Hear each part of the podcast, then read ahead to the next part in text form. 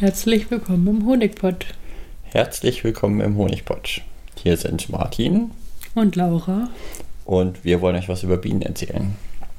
Es ist Ende Januar 2021 und wir haben diesen Monat eigentlich nichts bei den Bienen gemacht, zumindest nicht bei unseren.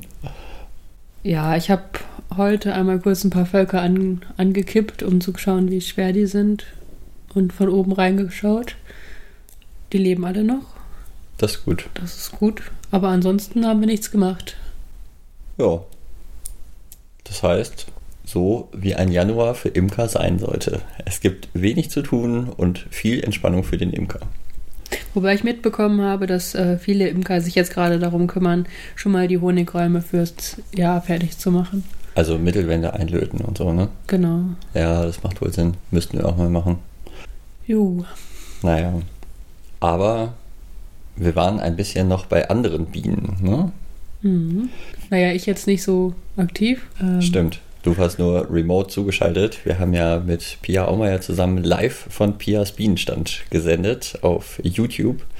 Wer sich das anschauen möchte, einfach mal live von Pias Bienenstand oder Pia Aumeier eingeben und da kann man das finden. Genau, da kann man dann Pia und Gerhard beim Imkern zuschauen. Also Dr. Pia Ommeier und Dr. Gerhard Liebig zeigen in diesem Format, was an den Völkern so gemacht wird. Ich habe ja einen Kommentar besonders gefeiert, wo jemand schrieb, Günther Netzer und Gerhard Dellinger am Bienenstand. Das fand ich gut. Ich wusste auch vorher nicht, wer das ist und Ich musste das auch googeln. ja. So, aber weil es so wenig zu tun gibt im Januar, ähm, machen wir jetzt auch den Podcast ganz kurz und es gibt auch diesmal kein unnützes Teil und sonst überhaupt nichts. Im Februar ein bisschen gucken, dass die genug Futter haben. Wenn es mal eng wird, noch ein bisschen Notfüttern, aber sonst gibt es eigentlich nichts zu tun, jetzt auch in den nächsten Wochen nicht. Oder? Was meinst du? Hm, Ich überlege gerade. Nee, mir fällt jetzt auch nichts ein. Also, Wobei im Moment total viele Webinare, ähm, äh, Vorträge zu den verschiedensten Themen online äh, durchgeführt werden. Das finde ich total klasse. das da- stimmt. Da kann man sich viele angucken, jetzt gerade im Januar. Genau. Aber ansonsten entspannen, ja, Füße hochlegen, naja gut, vielleicht ein paar Mittelwände einlöten und sonst nicht, nicht viel tun. Jo, ich bin aber schon ganz aufgeregt oder freue mich schon total auf, auf den Frühling. Ich kann Das schon gar nicht mehr erwarten, dass die Bienen endlich wieder vernünftig fliegen und so. Also tatsächlich, als ich heute am Bienenstand war, habe ich aber auch einige Fliegen gesehen. Hm. Obwohl heute zwei Grad waren oder noch kälter. Aber die Sonne hat geschienen. Gut. Da Möchtest du noch irgendwas erzählen? Ja, ich wollte noch, ähm, das ist jetzt keine Korrektur, aber beim letzten Mal hatte ich gesagt, ein unnützes Teil des Imkervereins könnte ja der Bananenduft sein. Des Imkereibedarfs. Das, was habe ich gesagt? Imkervereins. Ui. ja, im Imkerverein ist es nicht so unnütz. Naja, äh, ich wollte kurz, äh, dass du sagst, warum ich das vorgeschlagen habe. Ja, okay. Also, ähm, wenn eine Biene äh, jemanden sticht, dann wird auch immer so ein bisschen Alarmduftstoff freigegeben, der den anderen Bienen quasi per Duftstoff markiert, so hey, hier ist der Feind, hier alle bitte hinstechen.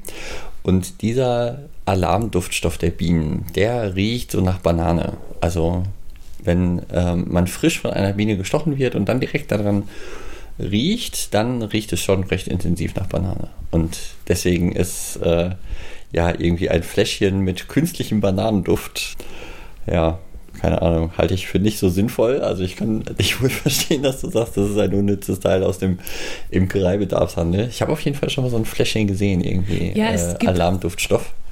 Es gibt auf jeden Fall auch Pheromone dort.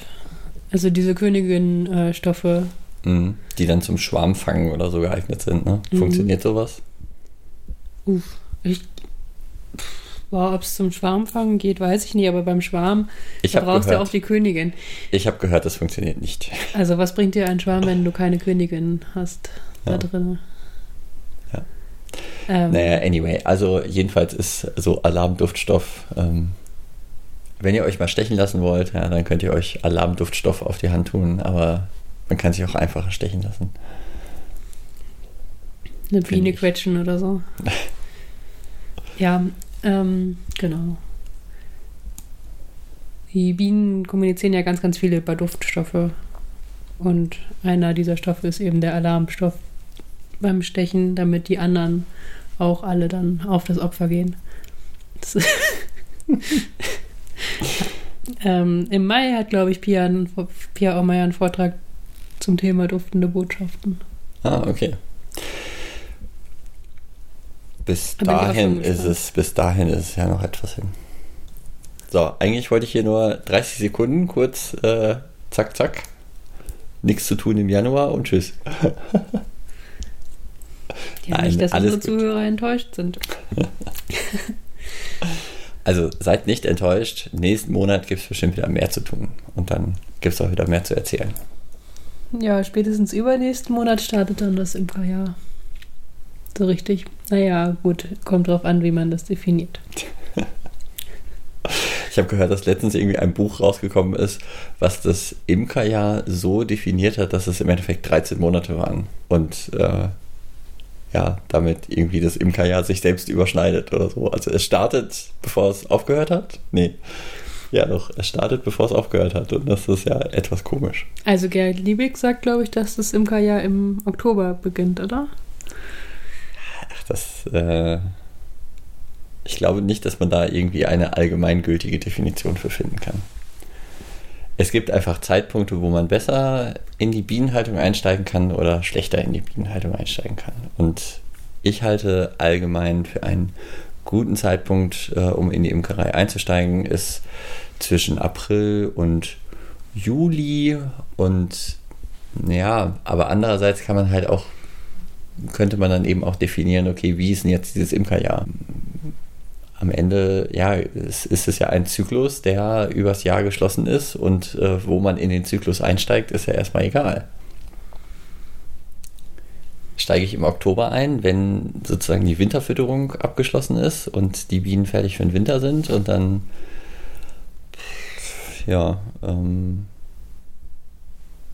den Winter durch überstehen oder starte ich mit der Auswinterung, ja, wenn irgendwie der Winter aufhört und äh, die Saalweide anfängt zu blühen und der, die Volksentwicklung dann sehr, sehr stark äh, ansteigt oder so